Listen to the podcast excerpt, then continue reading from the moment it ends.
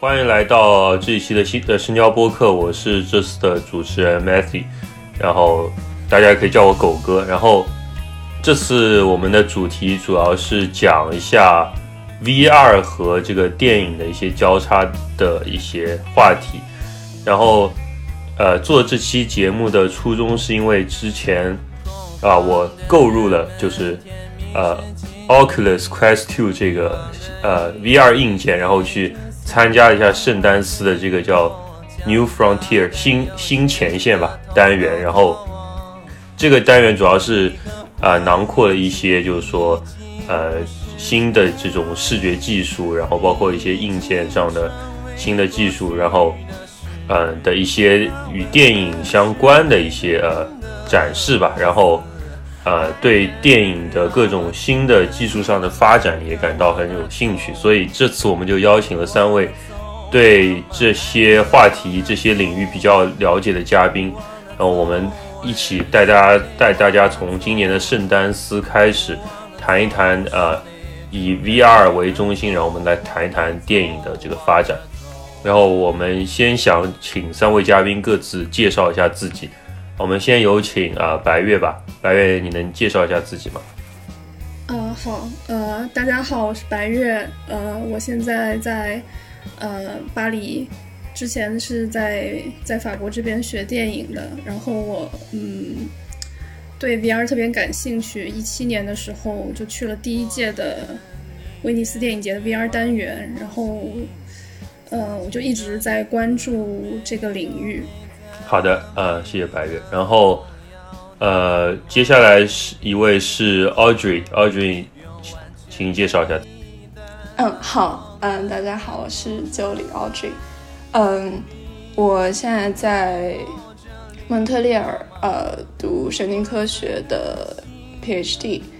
然后我一直对嗯电影还有媒体很感兴趣，所以呃。对，就是想做这方面的融合吧。嗯嗯，好的，谢谢。然后最后是哆啦 A 基，你好，请介绍一下自己。大家好，呃，我是哆啦 A 基，我在巴黎呃读天体物理的博士，但是我今天更主要的身份还是一个普通影迷。呃，因为我在一八年，呃，一九年吧。一九年的威尼斯电影节，第一次可以说是第一次比较正式的接触了 VR 电影，然后之后，呃，也有不少的一些呃接触，呃和了解，所以今天想和大家聊一聊，呃，我的个人的一些观感，谢谢。好的，谢谢。然后，呃，因为大家也可以看到，今天我们三位嘉宾的这个。背景也都是不太相同嘛，然后，呃，我自己的一个感觉就是，像白月他可能更多是，呃，从呃创呃从业者创作者的方面可以给我们一些呃这个分享一些经验吧。然后像 Audrey 是啊研究的领域可能跟像这种新的视觉技术也会有比多比较多的重合。然后朵拉 K 的话，从这个也已经参加过比较多的这种，呃，呃电影节的 VR 项目了。那我觉得他对于这些呃电影节和 VR 的这个关系，可能也会有很多启示吧。然后我主要还是抛砖引玉，然后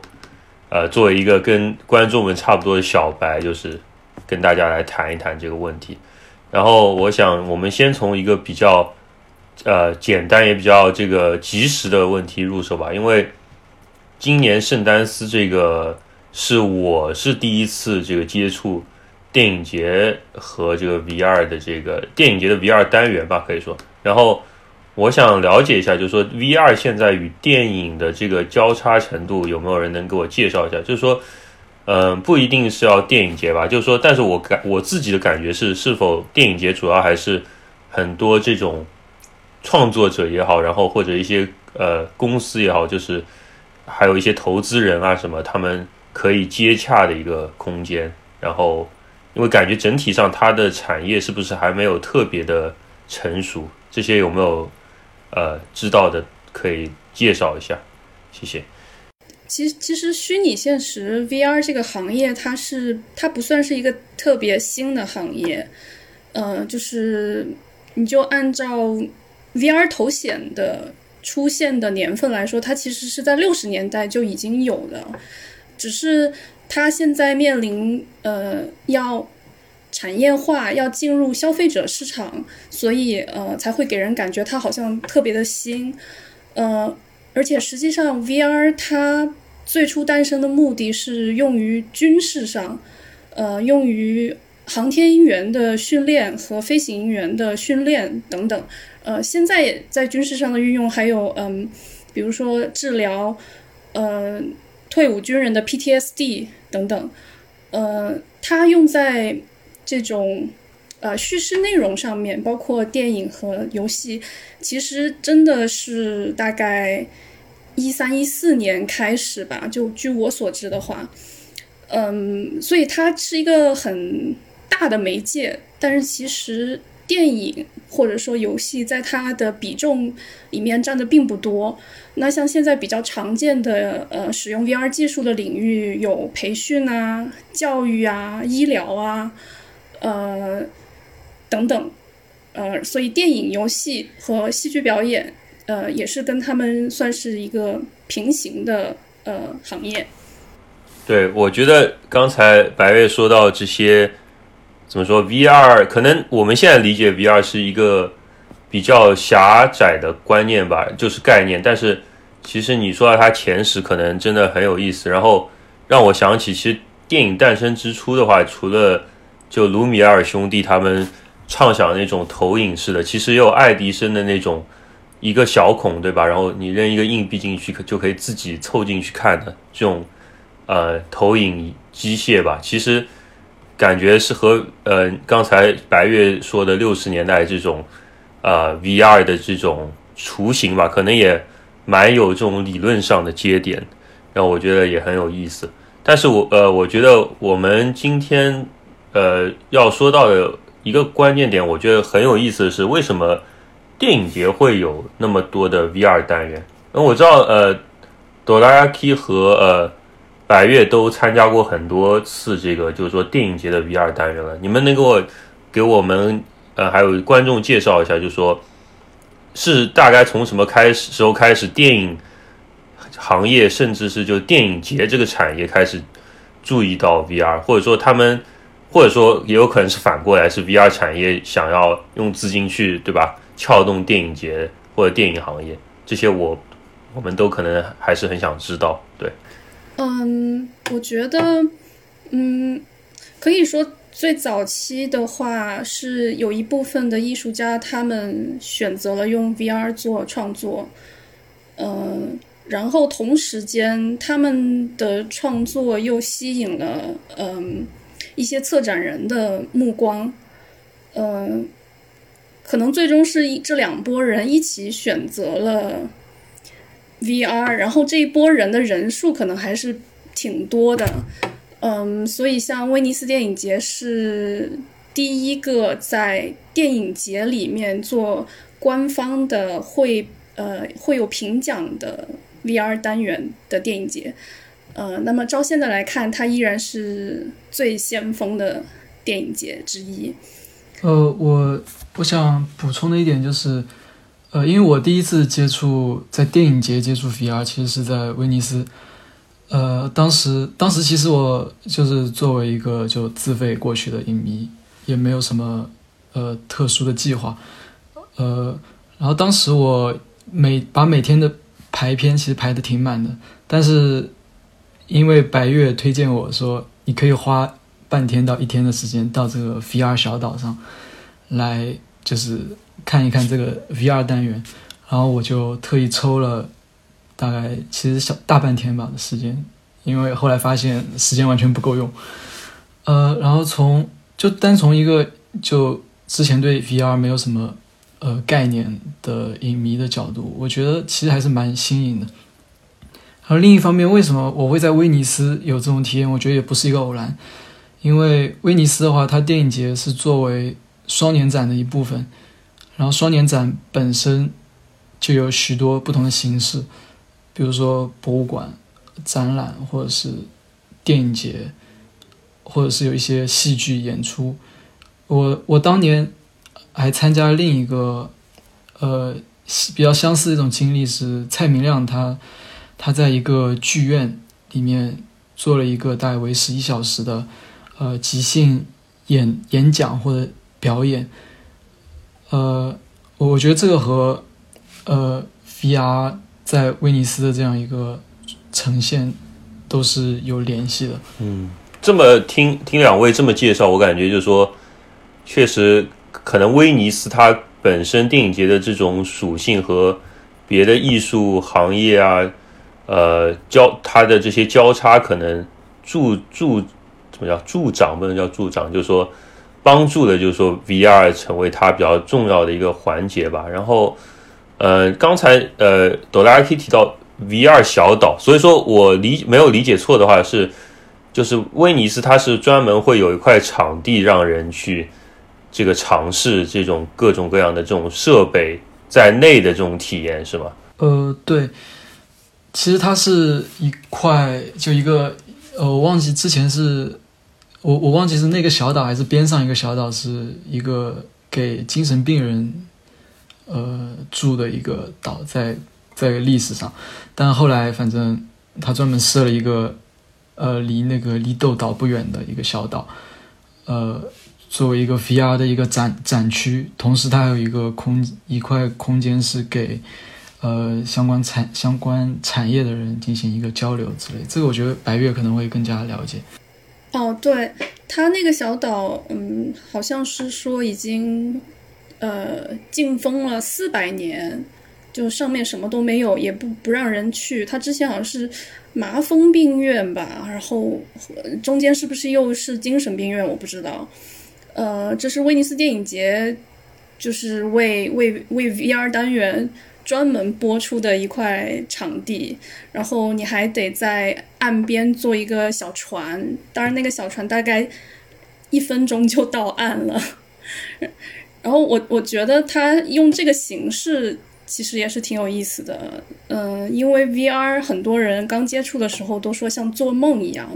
其实也像刚刚接触电影的人，就是在在二十世纪初刚刚接触电影的人也会有这种感觉。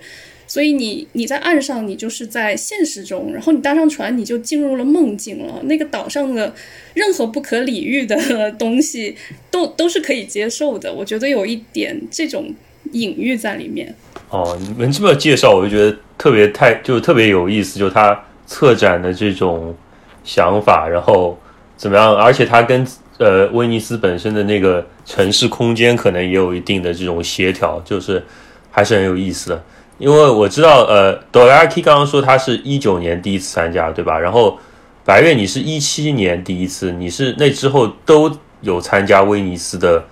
这个 VR 单元吗？你你有感觉到有一些什么变化之类的吗？哦，对，我每年都去，嗯，其实它每一届都有一些变化，可以说一直到现在，威尼斯 VR 单元还是在探索的道路上面。包括它，呃，每年给不同的格式的 VR 作品的分类，呃，然后每年会诞生新的形式，然后每年评奖它的那个奖项，如果你注意到的话，其实都有一点说法，都有一点不一样。嗯，我觉得还是就是他们还是在渴渴求一些新的东西吧。这点其实很有意思，就是说它，特别你提到它。对于分类的这种变化，就是说我今年第一次参加圣丹斯，因为它，呃，这个线上的这个空间内，它其实就分了好几块嘛，就有什么 XR，然后有什么 VR，还有什么啊，反正有好几块。然后我就觉得它这些其实分的也不是特别准确吧。对 AR，就是呃，关于这点，其实我就是比较想问，就是说 Audrey 就是一个比较直观的感受，因为呃。因为我知道你也是跟我一样是第一次参加这个，呃，相关的这种活动，对吧？但是你自己的这个呃职业吧，或者你的领域又比较特殊，导致你可能呃参加的时候会不会就会有自己的一个独特视角？我就想请问一下你自己第一次参加今年圣丹斯这种线上的虚拟的这种呃呃电影节展映吧，你有什么样的感想？然后直观的这种感想，然后从你自己的领域出发，你会不会觉得有一些很有意思的点可以跟我们分享？嗯，就是我其实除了除了第一次参加圣丹斯之外，我也是跟狗哥一样，最近刚刚买了 Oculus Quest Two。然后我觉得就分两个层面吧，就是一个是它的硬件给我带来的冲击。就我之前其实也就像白月刚刚提到，就是呃 VR 这种技术，它平它也会用在就是呃美军的那个呃应激性创伤综合症，我不确定这个中文翻译对不对，但就是 PTSD。呃的治疗，然后我之前也看到过它，嗯，被一些就是其他研究者呃用在一些就是医院的场景，因为医院的病房呃比较沉闷，然后呃一些研究者会呃让让一些就是需要长期住院的患者呃通过 VR。呃，构建的虚拟场景让他们达到一个就是缓解心情的作用。然后我大概是去年暑假吧，就是参加了这样的一个线上的研讨会。然后我当时呃听的时候，我其实是有点质疑的，就是真的可以 有这么大的帮助吗？呃。就当时还是比较持怀疑态度的，然后前几周，呃，买了 Oculus 之后，然后最开始试的时候，就的确是被震撼到了吧，就是里面的那个空间整体给我的感觉，嗯，真的非常非常治愈。然后我觉得这是设备给我带来的冲击，然后呃，再其次是圣丹斯电影节本身吧，嗯。因为我之前没有参加过，就是任何 VR 相关的电影节，然后这次又是以线上展映的形式，我觉得非常的有意思。呃，就是它模拟了很多呃现实空间中的场景吧，譬如说就是呃，你们可以就是影迷可以就是用 VR 或者是。呃，电脑可以进入一些呃 chat zoom，呃，就是可以聊天的区域，然后大家天南地北就是可以这样聊起来，呃，然后还有一些就是影院的 cinema house 嘛，就是呃，基本上就是一个虚拟的电影院，然后电影开始放映前十分钟，大家可以自由讨。交流，然后电影开始的时候，大家需要遵守规则，就是闭麦不讲话，然后一起观看电影这样。然后我觉得这种线上的电影节的体验对我来说还蛮接近我设想中那种未来影院吧。嗯，对，我觉得我们两个进入这个就是了解这个技术吧，节点还是比较微妙，就比起。呃，白月和哆啦 A 梦，因为他们是从现实对吧，做一个船，然后这样介介入的，但我们就直接从虚拟介入，对，因为疫情关系嘛，然后呃，圣丹斯他今年也整体搬到线上，然后特别他这个 New Frontier 单元，我后来了解一下，其实哆啦 A 梦等会可以再详细介绍一下，他说是其实比起往年来说都是有缩水的，但是就对于我们这种新手来说，对吧，就是。一下子看到还是比较唬人的，特别是 就是平常只能待在家里，然后比较无聊嘛，疫情期间，然后有这样一个空间，嗯，就是，但是就是我，譬如说，我想看它，因为 New Frontier 它其实它有很多嘛，然后我买的是 Oculus Quest Two，但是我发现它有一些影片可能就是它的设备要求是就是 Tether 的 VR。就是呃，我并不是非常，我就我我的理解是，就是呃，Quest Two 之前的那些 VR 设备，然后还要就是呃，基本上 Windows 系统的电脑，然后我就觉得就是 设备的迭代又已经出现了，然后又因为这样的原因，当时其实没有机会能够看到，就是那些呃，对那些就是需要这些设备的 VR 影片吧，然后我觉得也蛮遗憾的。呃，说到这个，其实我因为我跟白月都在巴黎，我们住的也不是很远，所以我们还是有这个机会，就是比如圣丹斯电影节的时候。呃，我带着我的 Quest 去，呃，去去他去他那儿，然后他其实拥有的是一台 Oculus Rift，然后有一些可能两个平台上并不完全通用的作品，我们就可以换着看，然后这是一个也算是一个呃优势吧，就是不同的有不同设备，呃，然后更更远一点讲，就是实际上我我算是也部分经历了这个 VR。单元在电影节从现实中，呃，到半线上半线下，然后再到完全线上这样一个过程，就是，呃，应该是一九年的威尼斯，我们是在威尼斯的一个小岛上，一个专门的展区看了 VR，当然还是在虚拟世界中，呃，然后去年二零年因为疫情，威尼斯它其实设了好像十二个，全球设了十二个城市有那个，呃。线下的点，大家可以去某一个特殊的地方体验。我记得国内的话是在杭州，然后巴黎的话，在一个叫桑嘎特的一个类似剧院，一个一个 space。然后我我去了，我去了那，但是因为时间限制，没有办法看完所有的影片。然后另一部分我就去了白月家，在在他那儿看了。就属于线上的看，所以我觉得这是属于半线上半线下，呃，然后再到圣丹斯的话，这一次是呃完全线上，就其实还是有这样一种呃，不管说是设备也好，还是呃你的体验也好，因为你在现场的话，其实会有一些可能专业的工作人员，他们来帮你调色这个设备或者什么也好，呃，你如果自己在家看的话，可能所有都得靠自己，呃，就。包括一些，呃，出了一些技术上的问题，该怎么解决啊？或者，呃，当然体验可能，呃，就就在观看作品的时候的体验可能是相似的，呃，就不会有太多现实中的一种影响。呃，然后至于平台的话，我觉得可能白月会比较了解。对，因为我呃在白月说之前，我想先问一下，就是哆啦 A 梦，你也是从 Quest。或者 Quest Two 进入这个的，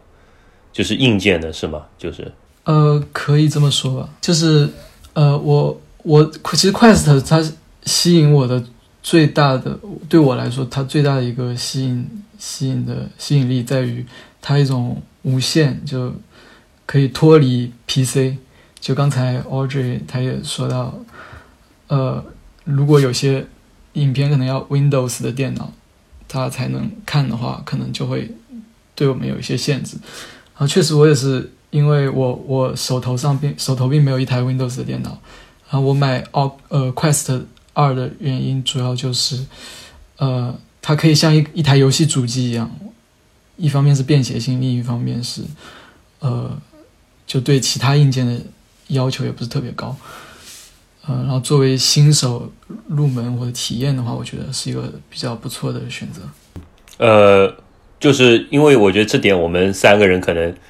可以怎么说分享的这个感觉差不多吧。我想听一下白云，因为你呃接触 VR 这个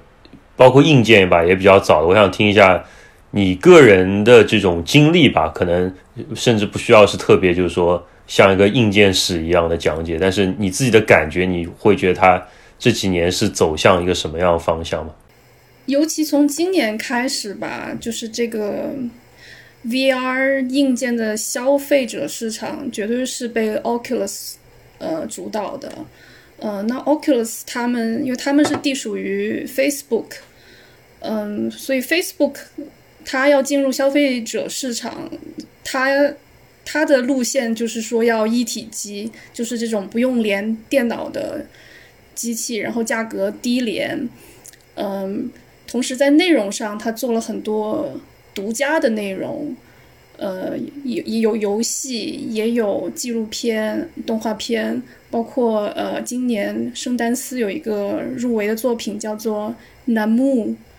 呃，好像说是韩语里面“树”的意思，我不知道我读的对不对，但是它就是呃，在 Quest Two 独家的，你用其他任何的 PC VR。像我这个 Oculus Rift 就是属于 PC VR，任何的 PC VR 和任何的其他的一体机你都没有办法看见，因为你只能用 Quest 进入 Quest Store。呃，他想用这种方式让就是占领这个消费者市场，呃，让大家为了看到玩到独家的内容而去买这个一体机。呃，那我自己我现在还是用的 Rift。我当时是在一七年威尼斯电影节之后，我就我就下订单了。嗯，我我对 Rift 我仍然感到很满意。呃，在 Rift 后面还有一个 Rift S，呃，他们都是属于这种 PC VR 级别的。嗯，我我我对它一直感到很满意，因为它什么都可以看，它可以上 Oculus Store，它可以上 Steam。它也可以上 VivePort，呃，就是 HTC Vive，呃，生产这个硬件的他们的内容平台，内容也也也非常非常多，而且它的内容呃是有一部分 Oculus，有一部分 Steam 的，嗯，甚至它有一些内容是只有在 VivePort 才有的，嗯，像去年。伦敦有一个电影节叫做 Rain Dance，就跟 Sun Dance 是对应的。Rain Dance 他们他们的策展人就是在 HTC 呃工作的，所以嗯，Rain Dance 的他们是叫做 Immersive 单元，呃，当然很多其实就是 VR，他们就跟 VivePort 合作，就在电影节期间，你可以在 VivePort 下载呃入围的作品。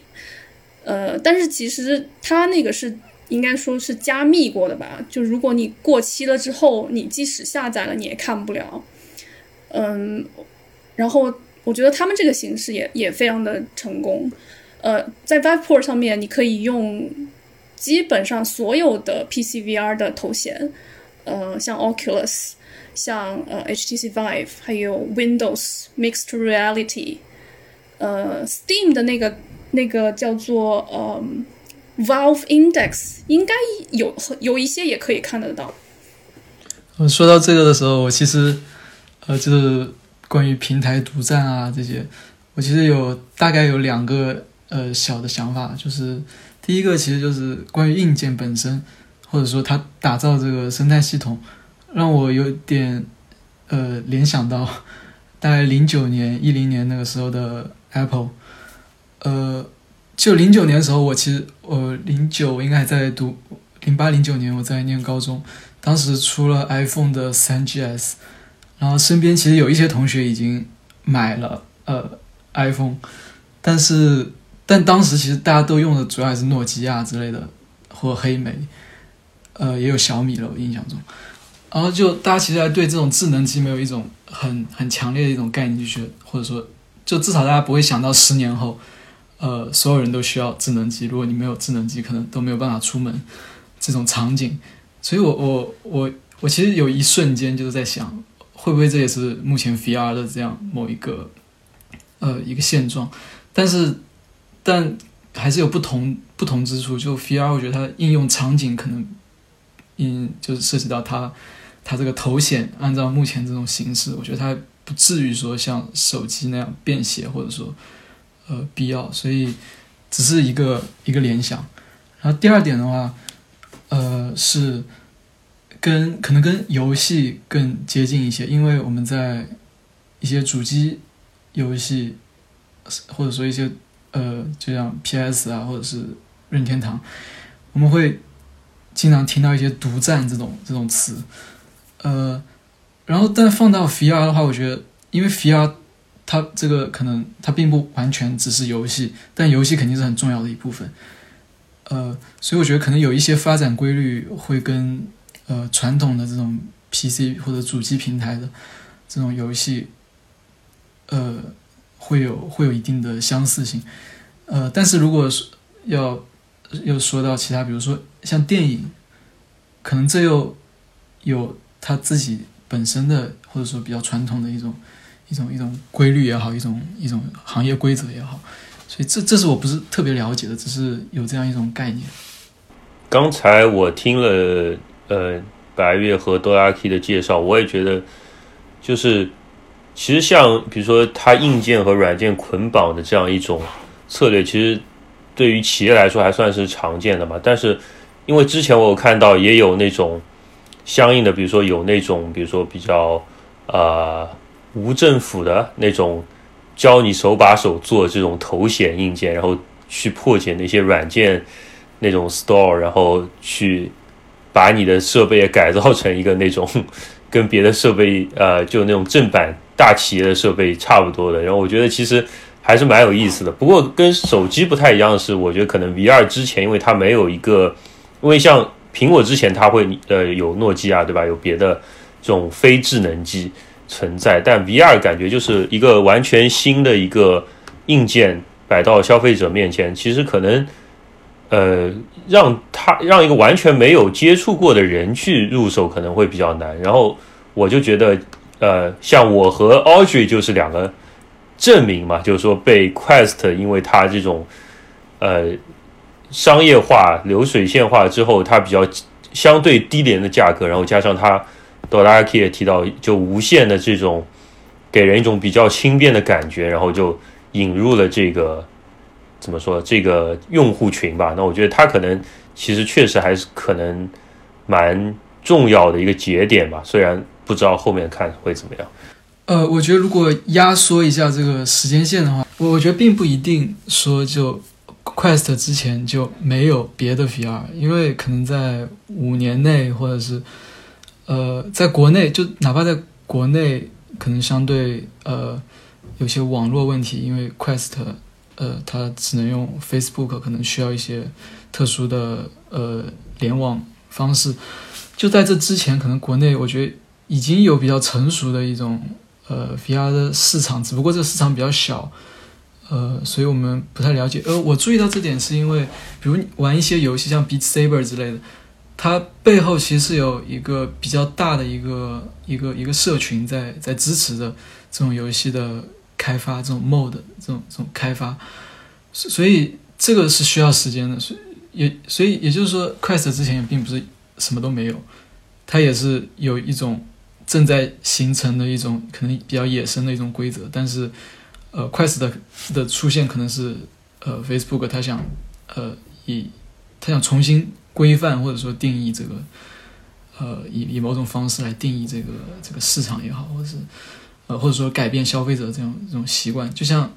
呃，可能之前之前只有呃几万人在在使用某一个设备，但是筷子的出现一下就带动了几十万人，那可能呃这会让我们觉得这是一个全新的东西，但实际上它不是一个全新的东西。呃，就是刚刚看到一个，就是应该是 Oculus 他们自己出的一个。报告吧，然后就是他们其实也讲了讲，就是呃，不好意思，对，就他们发布在官网吧，就是 From Bear to Ball，呃，就是 Oculus Quest Two 是怎样嗯改变 VR 的游戏规则之类的。然后它里面有提到一个性别视角，我觉得非常有意思，就是呃说就是现就可能就是最新。的这一代 Quest Two 就是有更多的女性消费者在使用，所以在呃，可在他们的那个呃游戏游戏吗？就是也可以看到，就是比现在比较有一些比较火的游戏，可能是比较偏呃面向女性的，就像 Supernatural 和 Fit XR，它更多是一个健身呃性质的游戏，呃健身性质的。游戏 可以这么理解，对我也觉得。然后我觉得这也也挺有意思的吧。的确，就是一般大大部分人可能最开始用 V 去买 VR 这种硬件是，就用户群体的确是比较偏向男性。然后呃，希望他们之后在用户体验这方面可以，因为就是有女性消费者的增加，可以就是更加呃更加好吧？对，好，那呃，我们就讲回电影节吧。然后我觉得有一，我想电影节和产业这方面，我还有一个很很想请教的问题是。我这次看圣丹斯的几部作品，其实我发现，像一些比如说更偏交互式的这种呃项目吧，可能就会还好一些；但更偏影像，就是传统影像一些的项目，比如说像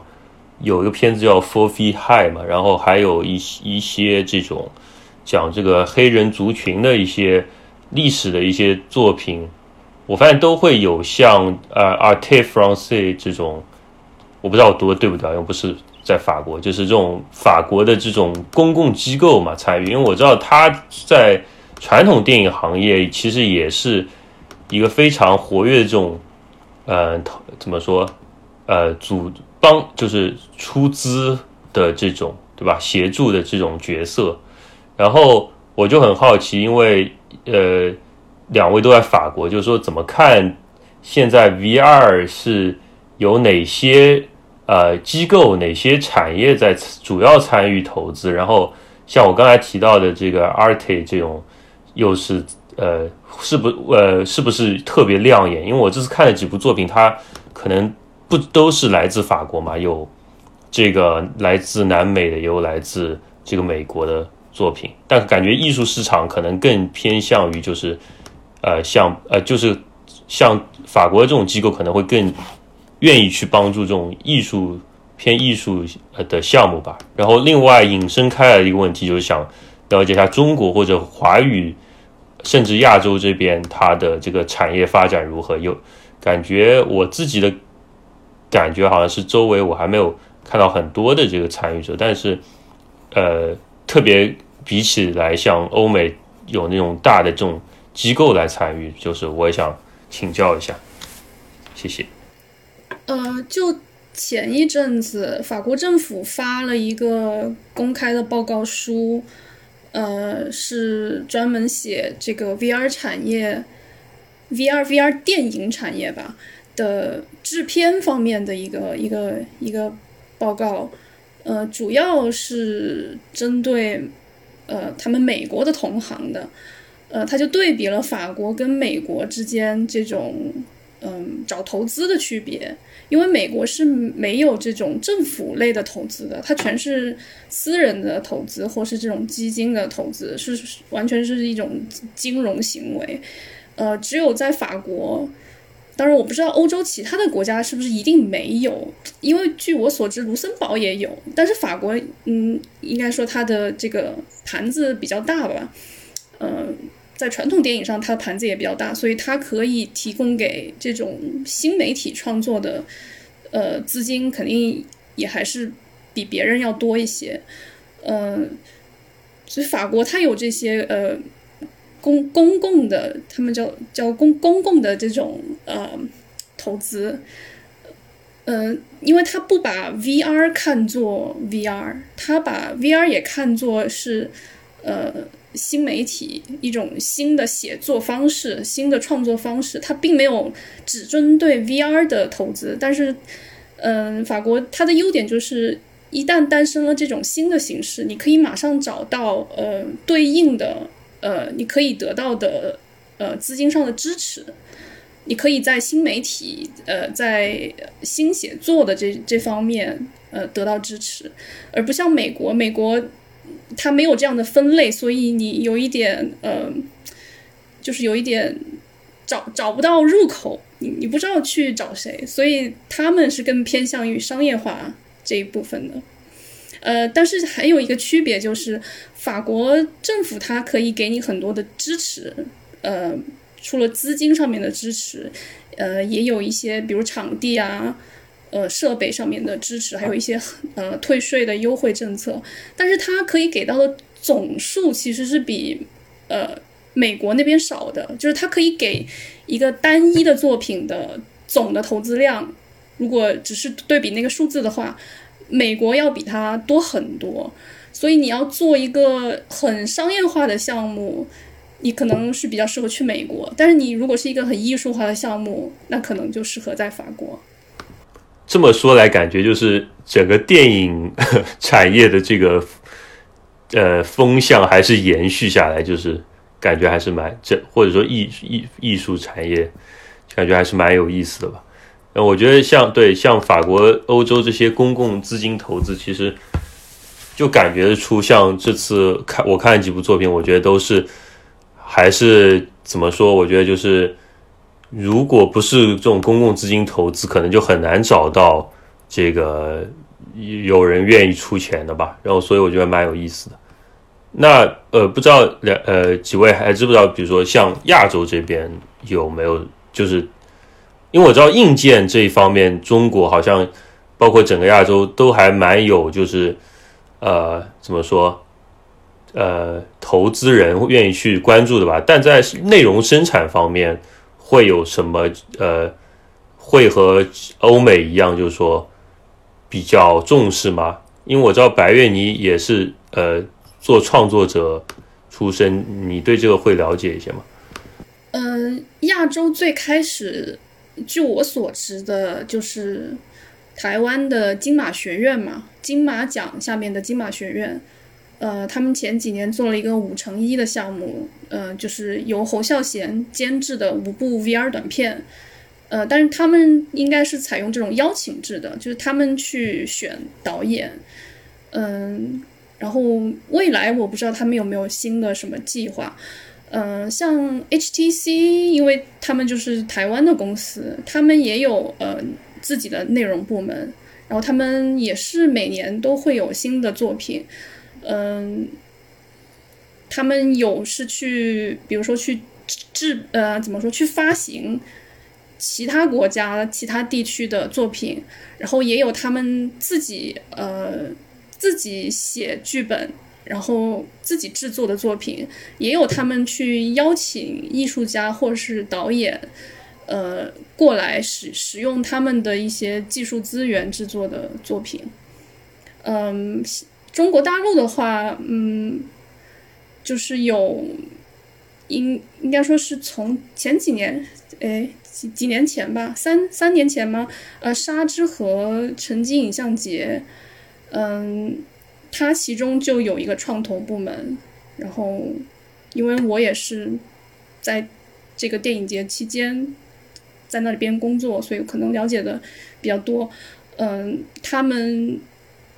这个创投创创投单元其实，呃，怎么说数量应该是越越越来越来越多了，然后也是来自全全世界各地的呃项目都有。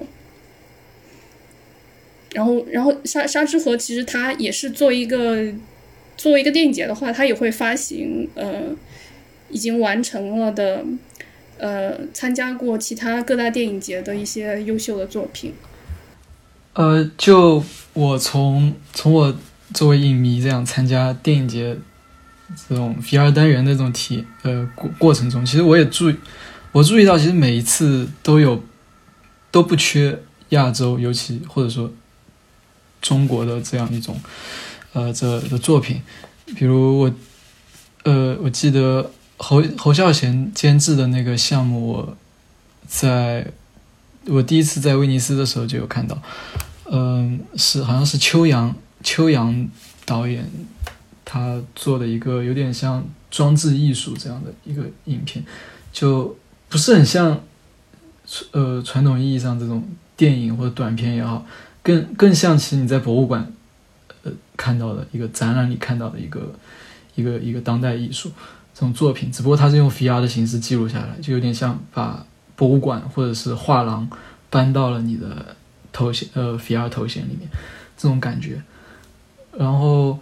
在就在去年的威尼斯 VR 单元也有一个印象挺深刻的中国的作品，它是叫我生命中的六十秒，呃，是记录了呃用 VR 的方式记录了全国各地不同的人，呃，他在疫情中的。这样一种生活也好，感想也好，可以发现就是，呃，我其实当时蛮惊讶的，因为威尼斯是在九月份吧，就九月份的时候已经有这么这么新鲜的这种素材，这种这种话题已经制作成这种作品，呃，VR 作品是，所以我觉得就中国的话，应该是有比较活跃的这种创作群体在。哦，我还想补充一下，呃，台湾还有一个高雄电影节，然后高雄电影节他们有一个呃 VR VR 电影的实验室，然后他们也会嗯，就是有有有创投的这种呃项目，呃有创投的这种这种资资资资金和技术上面的支持。呃，然后他们跟法国的 New Image Festival 也有合作，他每年有一个有一个奖，那个奖是在 New Image 的呃电影市场里面的，他会挑一个法国这边呃创作者的项目，然后去台湾那边制作，嗯、因为台湾的这个 VR 方面的呃制作的技术还是挺有名的。好的，呃，非常感谢两位的介绍，我觉得真的收获非常多的这个很有意思的这个信息。然后，我想最后，呃，我们结束一下这一部分的话，我觉得就是，呃，我想最后再确认一下，因为呃，两位就时间线嘛，就是其实两位觉得就是说，呃，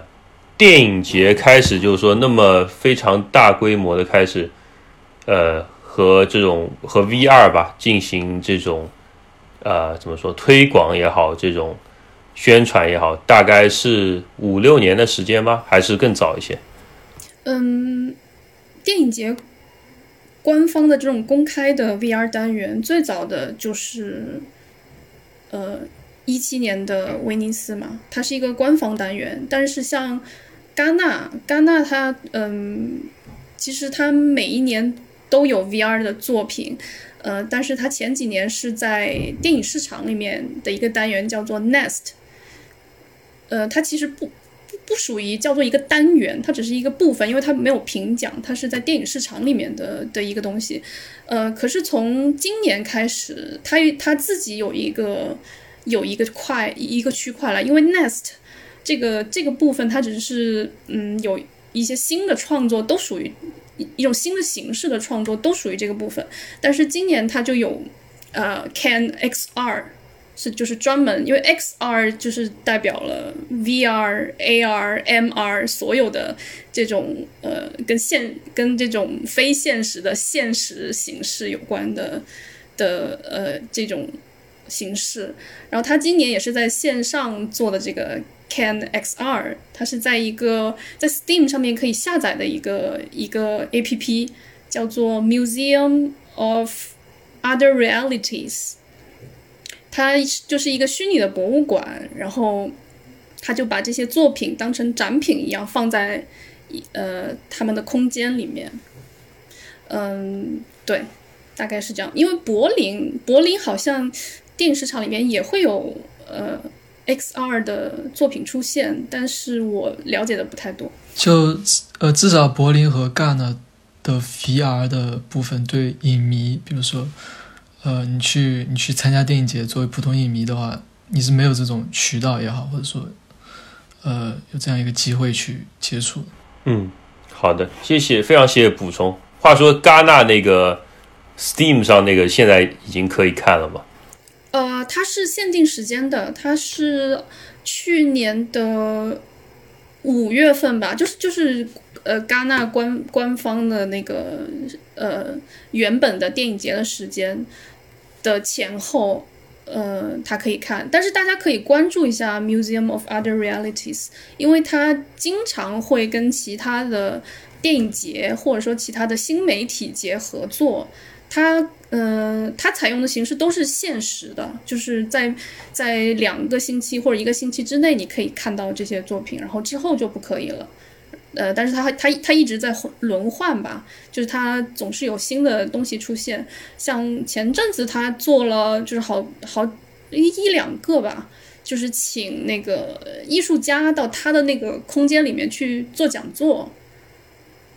所以我觉得可以期待一下它未来，看一下它未来还会做一些什么比较新颖的活动。好的，呃，也请这个观众、听众朋友们有兴趣的可以去关注一下这个 Museum of Other Reality 这个号。然后，呃，我想我们关于产业和电影节这方面就先聊到这里。然后，啊，如果没有别的补充的话，然后我想接下来部分我们可以聊一下，就是说从形式上啊，或者文本上，或者电影的这种美美学上来谈一下这个 VR，呃，更偏向于这个 VR 电影这一块的这个大家的感受吧，我觉得。然后我觉得这次我们可以先请 Audrey 来谈一下，因为我知道你这次看了那个也看了几部影片嘛，我记得你跟我说是觉得还是蛮受震撼的，就很想知听听一下，就是说你最直接这种反应，就是这种感受吧。顺带你可以给我们介绍一下影片的关于什么，也可也是更好，谢谢。呃，我这次其实那个能看到的其实只有两部吧，就是一个是呃白月刚刚提过的那个《南姆》，就是一个韩裔美国人导演导的类似于动画片性质的一个 VR 影片，然后它主要是就是呃《南姆》在韩语里面是树的意思，然后它主要是。主要灵感来源于他祖父的去世吧，嗯，但他，呃，我昨天看了一下，嗯，他的一个采访，然后他说，其实他祖父可能是就是已经去世十多年了，但是就是那个就对他的影响一直都还在，所以他以他祖父为灵感，呃，拍就是制作了这么一个呃叫做树的。影片，然后它主要是，呃，就是以树树作为呃，类似于一个人的一生的写照吧，呃，对我的理解是这样的。然后就呃，我我我看这部电影刚开始的时候，挺就是我是这样的，我最开始是在推特上看到一个比较有名的。嗯，X 二评人呃在回顾就是呃这次 New Frontiers 单元的十四部作品，然后他做了一个简单的排名和评论，然后他推荐了这部电影，呃，于是我就是怀着比较大的期待去看，然后最开始看的时候觉得他的这个故事设定就是有点老套吧，就是呃。对，就是觉得可能也没有什么，但是到后面到最后的最后的时候，真的挺意外的，就是在第二那个头衔里面就真的哭的稀里哗啦。然后我其实到现在也不是特别能明白为什么会有这么就会引起我这么大的生理反应，嗯，但是我觉得这件事情。也很有意思吧，然后，呃，我知道一些一些就是研究 VR 的心理学家可能会把它看作是呃，把 VR 叫做什么呃，就是 empathy machine 或者是 intimacy engine 这样的东西，啊，就是。觉得 VR 可能有潜力让人们觉得更加共情吧，然后我不知道之后呃其他的其他的两位会有什么样的想法。对，然后这是南木是第一部，然后第二部是刚刚狗哥也提到的呃 For Feet High，我是先看了 VR 的版本，大概是三十多分钟，呃，然后再去看电影版本，嗯。怎么说？就是我当时，因为我刚刚入手 VR，的确就是我的运动症会比较严重一点，呃，然后，但是我记得刚开始看的时候，就真的就是边看边想吐，但是又觉得非常好看，想要继续看下去，就感觉进入了一个非常非常神奇的空间吧。呃，然后那个 Four Feet High 它主要是讲，呃，它的它的两个导演应该都是阿根廷人吧。然后，嗯，它主要是讲一个残障人是，呃。一个坐轮一个坐轮椅的女孩，呃，从她的视角出发，然后，呃，大概是描述了他们学校里的学生向学校呃寻求，呃，嗯，就是就是向学校要求需要嗯合理的性教育，嗯，但同时也刻画了，呃。那个残障女孩的，就是一些欲望吧，对。然后我觉得这部片就是给我的，我还是挺庆幸我最开始看的是 V R 版本的，因为呃，因为我后来意识到，就可能就是，呃，相比于电影版本，它的叙事之间可能没有那么连贯，就是。我有时候可能会觉得它有点断断续续，然后，嗯，就是感觉，然后我我记得它它 V 二版本里面分了非常清楚的几个 episode，然后就感觉是一段一段的，但是比较给我感觉比较明显的是，就是它每一段里面的情绪都会非常的饱满，就是它给我的一些情绪上的线索吧，但是。就是看了电影版本之后，又觉得哦，原来前面那个可能它主要的叙事那个线并没有那么清楚，更像是一条虚线，然后把不同的情感串联起来的感觉。嗯嗯，好的，非常非常感谢。然后我觉得关于那个南姆，我也很同意嘛，因为我觉得我也觉得就是他其实这故事并没有什么新鲜点，然后我又想。就我觉得很好奇，另外两位嘉宾怎么去想他这个 V 二，他可能的这种怎么说呢？我用一个比较不知道恰不恰当叫情动吧，可能比较能引起人的这种情动的这样一个能力吧。我觉得，因为当然呃呃，我觉得像南姆他和呃 Four V High 还是这两个，其实我拿来。概括我这，我觉得拿来概括我这次在圣丹斯体验的两种不同的类型的 VR 影片，我觉得也蛮合适的。就一种是，就是说，其实你人是呃不不用动的嘛，甚至你其实南姆其实你头也不太需要动，因为它直接就是放在你正面有这么一个呃小的这样一个屏幕嘛，只不过它是无限延伸到你的这个四周去的。然后其实这样的话会就比较接近于这种，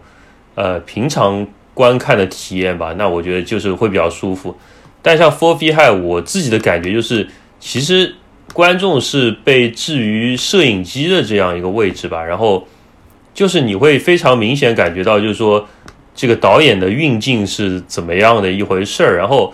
甚至就你自己去呃选择性观看一些这种。它的这种环境也好，但你最后总会还是会回到它，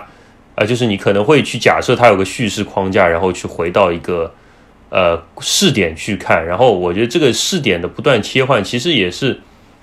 让我对就电影的这种怎么说创作也好，或者我们平时观看电影这种被人为选择剪辑出来的视角，也会有一些比较呃怎么说 比较有趣的认识吧。然后我觉得。这两个，当然这个不好的一点就是他因为一直在运动，呃，有点晕。不过他他比较聪明的是设置了这样一个残障女孩的这样一个角呃主要角色。然后我觉得其实像我们佩戴 VR 的这种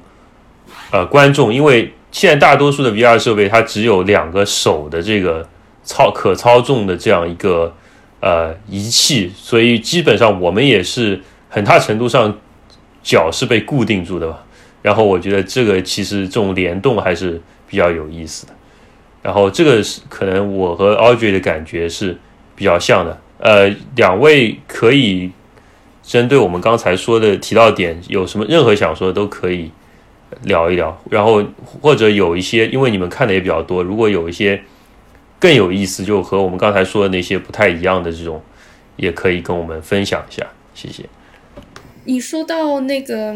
就是 Four Feet High 里面，呃，摄影机的运镜的。这种这个点就让我想到，嗯，有一个作品叫《Dear Angelica》，嗯，它是一个 VR 在 VR 动画里面非常有名的一个一个作品，它是二零一七年还是一六年就做好的作品，嗯，它是 Oculus Oculus 呃 Studio 出品的，呃，这个 Studio 现在已经解散了，嗯。这个这部片子据说花费不菲，我我推荐大家都可以去看一下。我不知道 Quest 能不能看，嗯，我觉得技术上应该是可以的，应该可可以达到的。我不知道呃 Quest 的商店里面会不会有，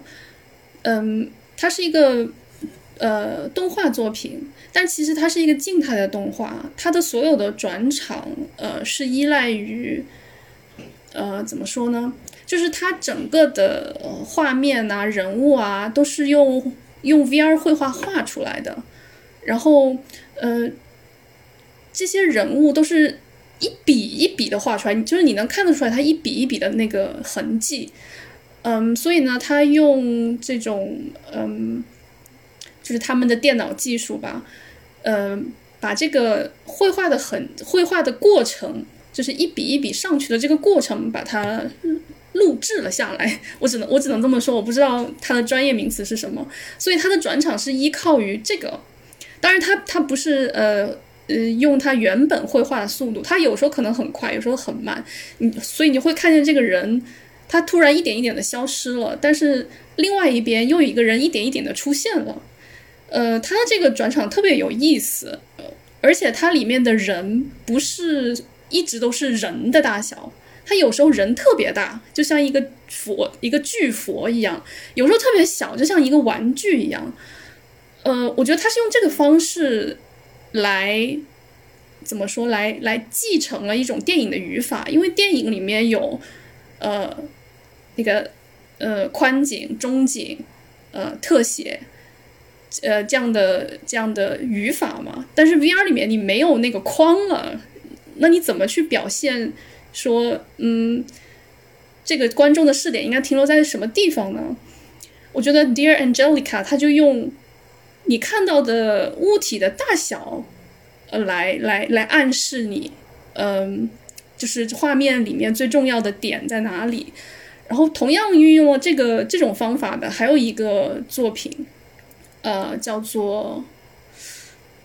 呃《Battle Scar》，《Battle Scar》它有两集。它第二集，它第一集没有名字吧？第二集叫做《Battle Scar》，呃，Punk was invented by girls。它里面也有呃，就是把把人物有时候缩大，有时候缩小，来来来来来达到呃传统平面电影里面呃不同的景别的这种效果。我觉得就是白月好像就是解答了我的一个疑惑，因为我感觉看。那个纳木的时候，其实他也是有一点点这种感觉，但我不知道他是不是整体做的就是是一个让人不太能感知到的一个变化。但我记得就是，呃，最开始的时候，呃，就中间就是当然那个主人公就是长，就主人公是从小孩子变成老人，然后在这样的一个过程嘛。然后我觉得中间他是成年人的时候会比较大一点。然后，但是那个我到后面就是他放弃艺术理想，然后去呃办公还是工作，然后的那个景我印象比较深刻是那个老人的形象，他其实是变得越来越小，越来越小，越来越小。然后我当时就有在想说，这是不是他就是想要传达的叙事的一部分，还是怎样？但是感觉就是。白月刚刚这个说法非常的 make sense。呃，实际上就是呃，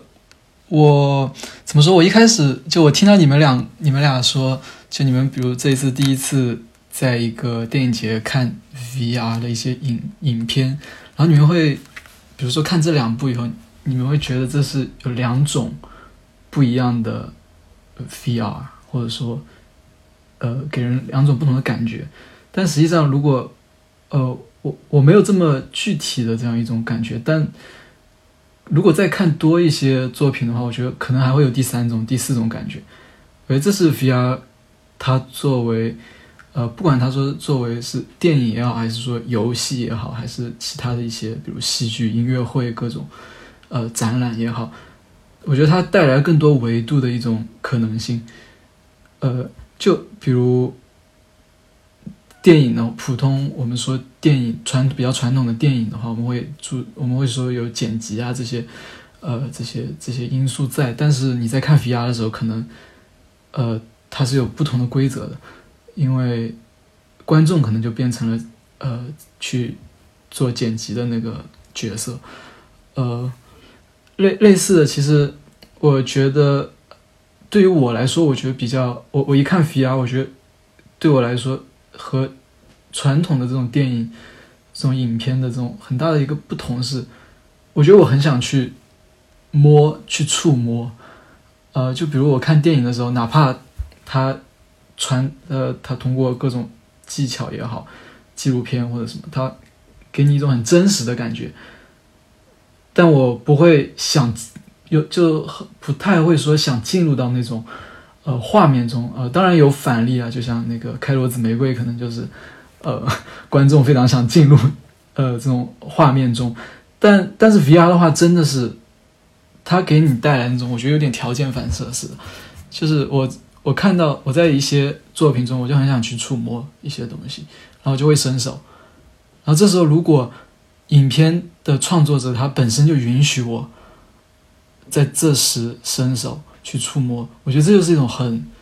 很神奇的、很良性的一种互动，就不一定是他要引导你，有时候是你情不自禁想去做一些事。然后这这就是其实这是我想我我我想说的，其实是呃，当我看 VR 的时候，我我有时候会想，我说我怎么评价这个 VR，或者说呃，我看这个影片有没有必要 VR 用用 VR 的形式，比如那个楠木的话，呃。我觉得它完全可以，呃，就从可能呃一种呈现上，我觉得它完全可以不用 VR，呃，这也是可能像 Audrey 刚才说的，给你的其中一种感觉，就是我们不需要动，或者说去呃改变视角、视线之类。我觉得这有时候可能会觉得它不需要 VR 来表达，但是确实也存在一些 VR 只有 VR 才带给你的一种感觉，一种。一种一种情动，像你说的，呃，我我觉得可能这是比较微妙的地方，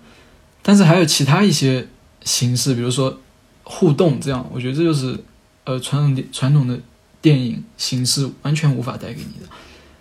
呃，我我可以我可以像呃《开罗紫玫瑰》的女主角一样，我想走进影片中，但是我我不会我不会在电影院站起来。我不会真的就走到荧幕面前去做这样的形式，呃，这这种行为。但是 VR 它其实就是让你可以去，可以去不用阻止你的情不自禁。我觉得这是它带给我的一种感动。我觉得除了德德拉 K 刚才讲到一个非常关键的点，就是交互性这一方面，确实就是可能，但是呃，就是当然，电影一方面我们不太以。交互性去评价电影吧，然后，但其实电影它也会有做一些尝试吧。然后我之前你也提到，就是说像黑镜嘛，它之前在 Netflix 有一个特辑，就是做那种交互，但就是其实就是二选一这种感觉。但其实感觉，呃，怎么说，就是有点中规中矩吧。就感觉如果你是在 VR 里面，肯定就是更加自由。其实我觉得这点。VR 的优势对对我来说还是很大的。然后，嗯，我觉得蛮有意思的一点就是，因为我是做这种批判性研究的，所以我可能会更就是用一种批判眼光去看任何技术。然后，但是呃，从生理上来说，刚刚用完 VR 前几天，我是突然就是感觉自己的屏幕意识非常的那个。怎么说，对屏幕非常的有反应吧。不只是 VR 屏幕，是我自己用电脑也好，然后玩手机也好，我就因为我们这一代大多数其实可能你出生就已经跟屏幕就形影不离了嘛，所以说其实屏幕是这种女呃虚像拟像都是被内化在我们的感知里面的。但是用完 VR 之后，我就觉得。哎，我好像有一次人生第一次意识到，原来电脑屏幕是一块屏幕这种感觉。然后，甚至我走到街上，我去看那种，呃，街边的那种高楼大厦和广告牌，我会觉得它也是一个那种拟像，就有点像那个，就是呃，就是齐泽科会做的那种资本主义那种批判一样，我就觉得很有意思。然后，但这种感觉，就是这种对屏幕、对这个世界的这种表象、这种表面性。的这种感知也是随着我用 VR 次数加深，就渐渐就消失，然后现在就没有这种感觉了，然后我觉得也蛮可惜的。呃，我比较好奇的是，就是你说你这种屏对屏幕的这种意识，指的是呃屏幕的边界消失了，还是说屏幕？产生了这种边界，就是让你知道这是屏幕。产生了，应该是后者，就是意识到的，对，非常明显意识到我面对的是一块屏幕，这样。我觉得对，但这可能更更每个人的经验都不太一样吧，就是呃，我我觉得我可能更倾向于前一种，呃，就怎么说，我嗯，就我觉得呃，VR 它。我总觉得 VR 它是一种拓展边界的一种技术，就不仅仅说是从嗯一种一种抽象的角度讲呃所说的这种拓展，就我觉得对于我和这种影像的互动，我觉得也是一种拓展。就因为我之前觉得这种影像是有画幅的，它是有边界的，但是 VR 它带给我的某一些自由的一种一种一种一种。嗯，经历告诉我的就是，呃，就屏幕是没有边界，它可以和现实融合在一起。就我不是很想，呃，说我我进入 VR 世界是像我在威尼斯，必须我要上那个想象中的小岛，我才能幻想之岛，我才能我才能进入那个世界。而是我觉得它，它让我觉得这种边界是可以打破。呃，可能，嗯。好吧，可能不是特别相关，但是 没有，我觉得很有很有意思，就是每个人自己的那种感受。我我想问一下白月，因为我你你，我想问一下，你是创作会和 VR 有相关吗？呃，暂时没有。我一直在想，就是如果让我在 VR 里面创作的话，我会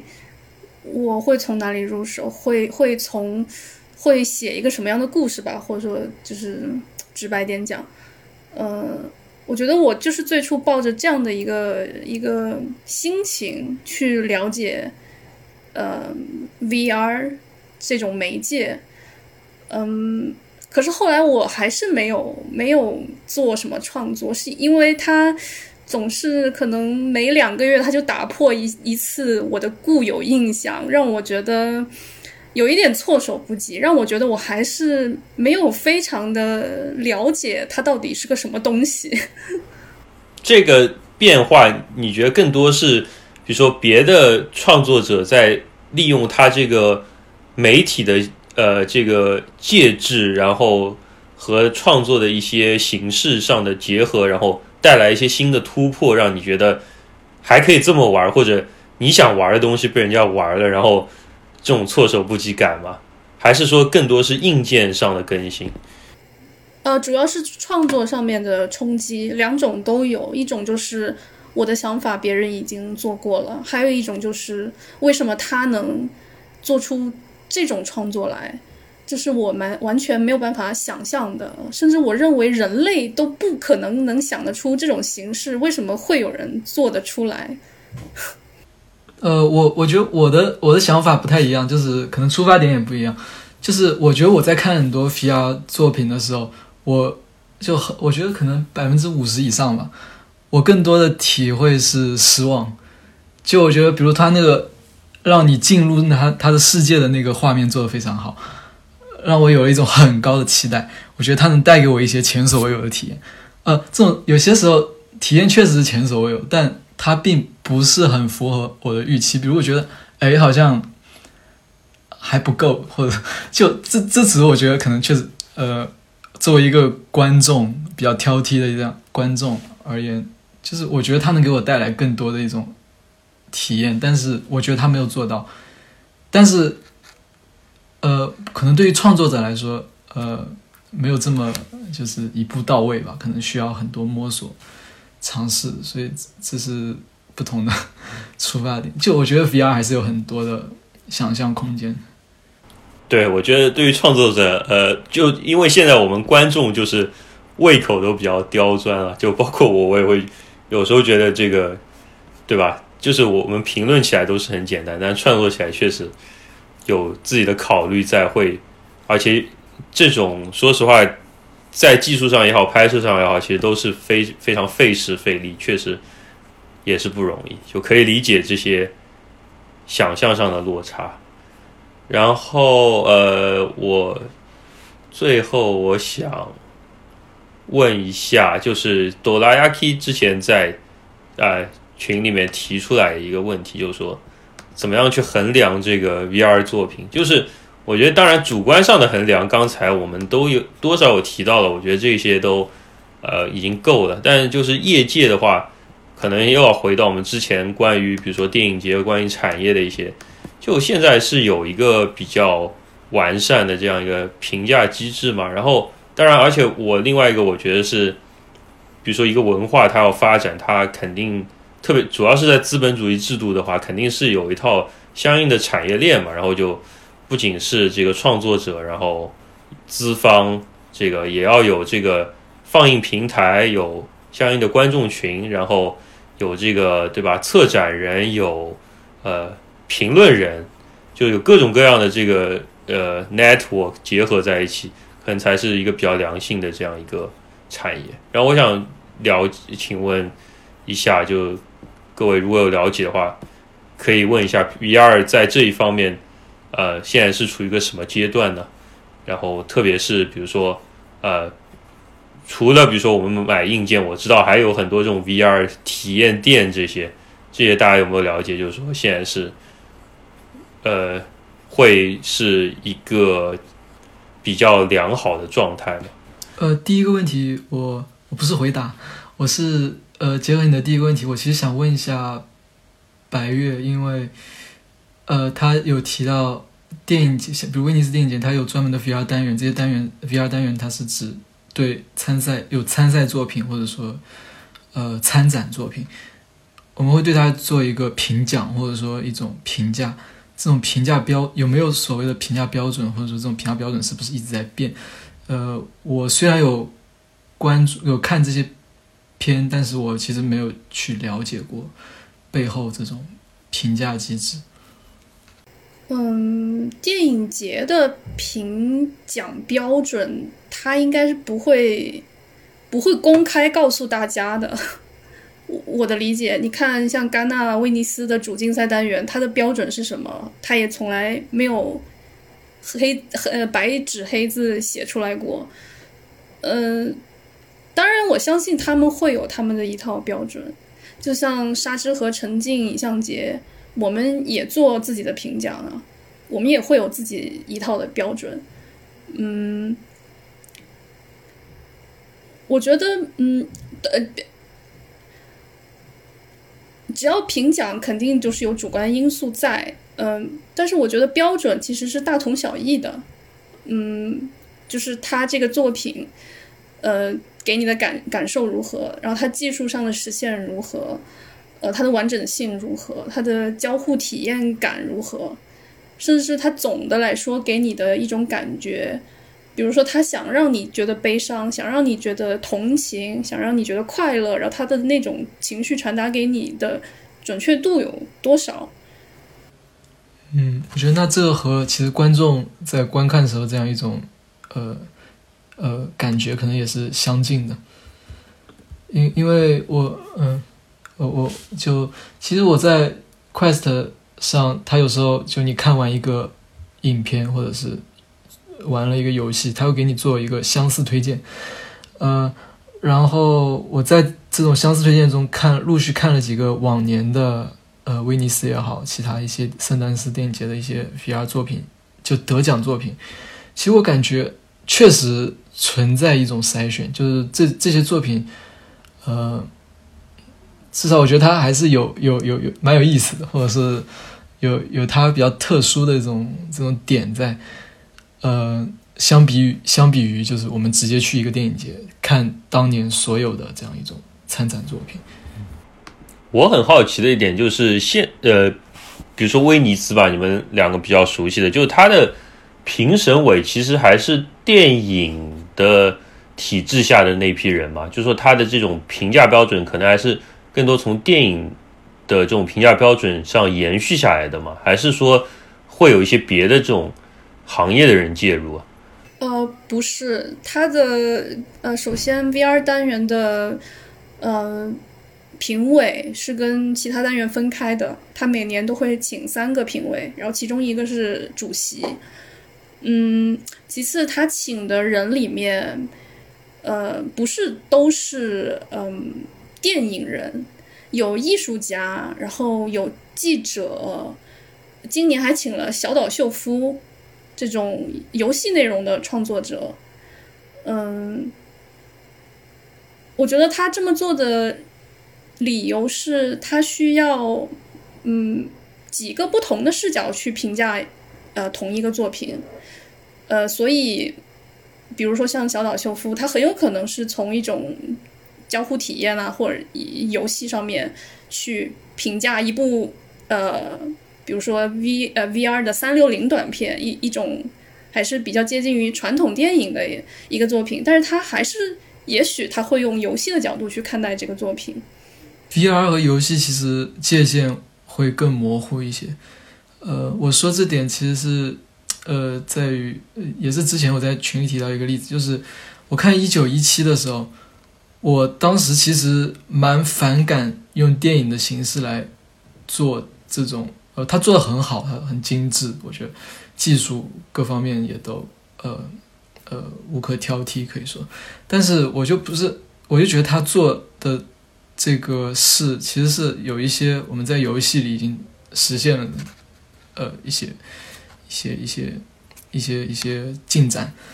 就比如呃一九一七，我觉我觉得完全可以是一个呃第一视角的呃呃开放世界游戏。它带给你的这样一种体验，呃，只不过它搬到了大屏幕上，没有了互动，呃，然后但是到了 VR 的出现，就像比如威尼斯电影节它这种 VR 单元里面，我们很难说哪个作品是就是真的就电影，或者说它是属于游戏，我们有时候不太做这种区分。就如果你考虑到呃有交互性的这种存在的话。所以，所以我觉得，呃，很合理啊，就是，呃，小岛秀夫可以作为，呃，VR 单元的这样一个评委，但是这带来一个问题，就是我觉得 VR 可能会，呃，哪怕我们现在有有在说 VR 电影或者说 VR 的游戏，我们有这样区分，但我觉得很可能以后不会有这种区分，VR 就单独作为它这样一种。呃，形式有自己的发展和传统的这种电影屏幕上的这种，呃，这种这种会作为两种不同的比较独立的呃一种艺术形式，这是我个人的一种呃想法。好的，然后我想，因为我们聊了很多啊，我想我们进入最后的阶段，然后我自己的一个感觉就是，就是 VR 也好，还有。刚才呃，可能一开始是 Audrey 提到的吧，就说有很多 R 嘛，现在呃统称 XR 嘛，Extended Reality 就是扩展现实。然后它这个因为在应用上，可能现在我们可以看到的，像刚才几位嘉宾也介绍很多了，但是其实可能在理论上或研究上，其实可能呃它走的会就现在我们看，其实有很多未被实实现的这些东西，我们。可能不知道，但是，呃，因为比如说像 BCI、像脑机接口这些东西的存在，就是说它可能在可以达到类似效果的基础上，可能又要呃很快可以刷新掉一批，就是说这这种还未成熟的这种技术吧。然后我觉得其实这也是蛮有意思的。像，然后呃，我知道 Audrey 你是做研究，其实跟这一块相非常接近的。我想请问一下，就是你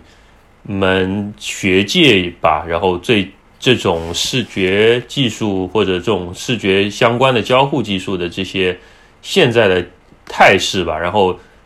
呃，你们学界内大概是怎么评论这些呃这些技术的？然后又会觉得哪些技术是比较有未来可能性的？然后嗯，包括就是说，如果有一些，因为我我个人也会比较好奇，比如说像一些伦理问题啊这些，如果呃有涉及讨论的话，也请分享一下，谢谢。首先，非常感谢 Massy 问我这个非常宏大的问题，嗯，但我可能，我觉得我自己可能只能解答其中的一部分，因为我自己的专业可能并不是很偏向硬件的那一方面，所以对技术的未来发展可能并不会有非常好的理解。呃，然后个人的感觉是，就譬如说，像在神经科学、神学科学或者在心理学这样的领域里面，VR 它更多的是被当做就是实验的工具，嗯，来帮助一些研究者去完成一些靠以前的呃设备没有办法完成的实验吧。呃，当然，学界和产业工业界的关系是非常复杂多样的吧，就也有一些嗯实验室，就譬如说像一些视觉科学实验室，它会接收一些呃来自呃一些大的公司的投资吧，然后去帮他们解决一个非常具体的问题，就譬如说像我们大家可能就很多 VR。头戴设备使用者都会有眩晕或者呕吐的体验嘛？然后这个除了大家平常说的比较多的，就是眼信号和就是你的呃位置感知的信号不匹配而呃导致的之外，它还有另外一个原因，可能就是所谓的调焦冲突吧，就是两眼眼球的移动和焦距调节的不同步。然后这一方面的话，其实像 Magic Leap 和英伟达这些公司，他们以及我相信其他的一些公司，只是我刚好恰巧看到是他们的案例，呃，他们他们就有资助一些大学的教授去，呃，通过不同的方法来解决这个冲突，对，呃，然后这些在我。看来是更加用户体验方面的一些问题吧，嗯，然后我觉得就是可能并不是从一个学界的角度出发，而是把 VR 放到一个更大的一个图景中，就呃就是所谓的沉浸式体验，呃，它 VR 更像是沉浸式体验的一个分支吧，嗯，然后沉。沉浸式体验就包括像 VR、AR，以及所有的这种 R 之类的，呃，比较靠硬件方面的一些东西。但它也有就是，呃，之前在疫情前非常火的，像 Sleep No More 这样的沉浸式戏剧，然后还有现在也有沉浸式餐饮，呃，以及一些。像国内比较火的密室逃脱这样的形式，我觉得整体来说，就是我们的娱乐产业可能就是往这样的方向发展。呃，然后 VR 未来的发展，就是它是好还是不好？呃，除了技术上的问题之外，还有很还有资本上的一些问题吧。然后我觉得这些可能只能依靠时间去解答。对。非常感谢。然后，嗯，我我们这期节目其实做到这一期差不多。然后最后的话，我想请就是各位跟观众们简单说一句吧，就是说这个如果你想这个，比如说推荐或者不推荐观众接触 VR 或呃，然后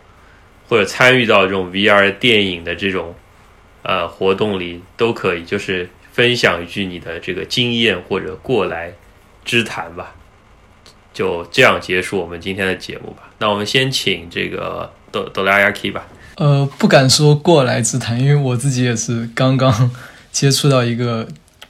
哪怕到现在我也觉得很新鲜的一个一个事物。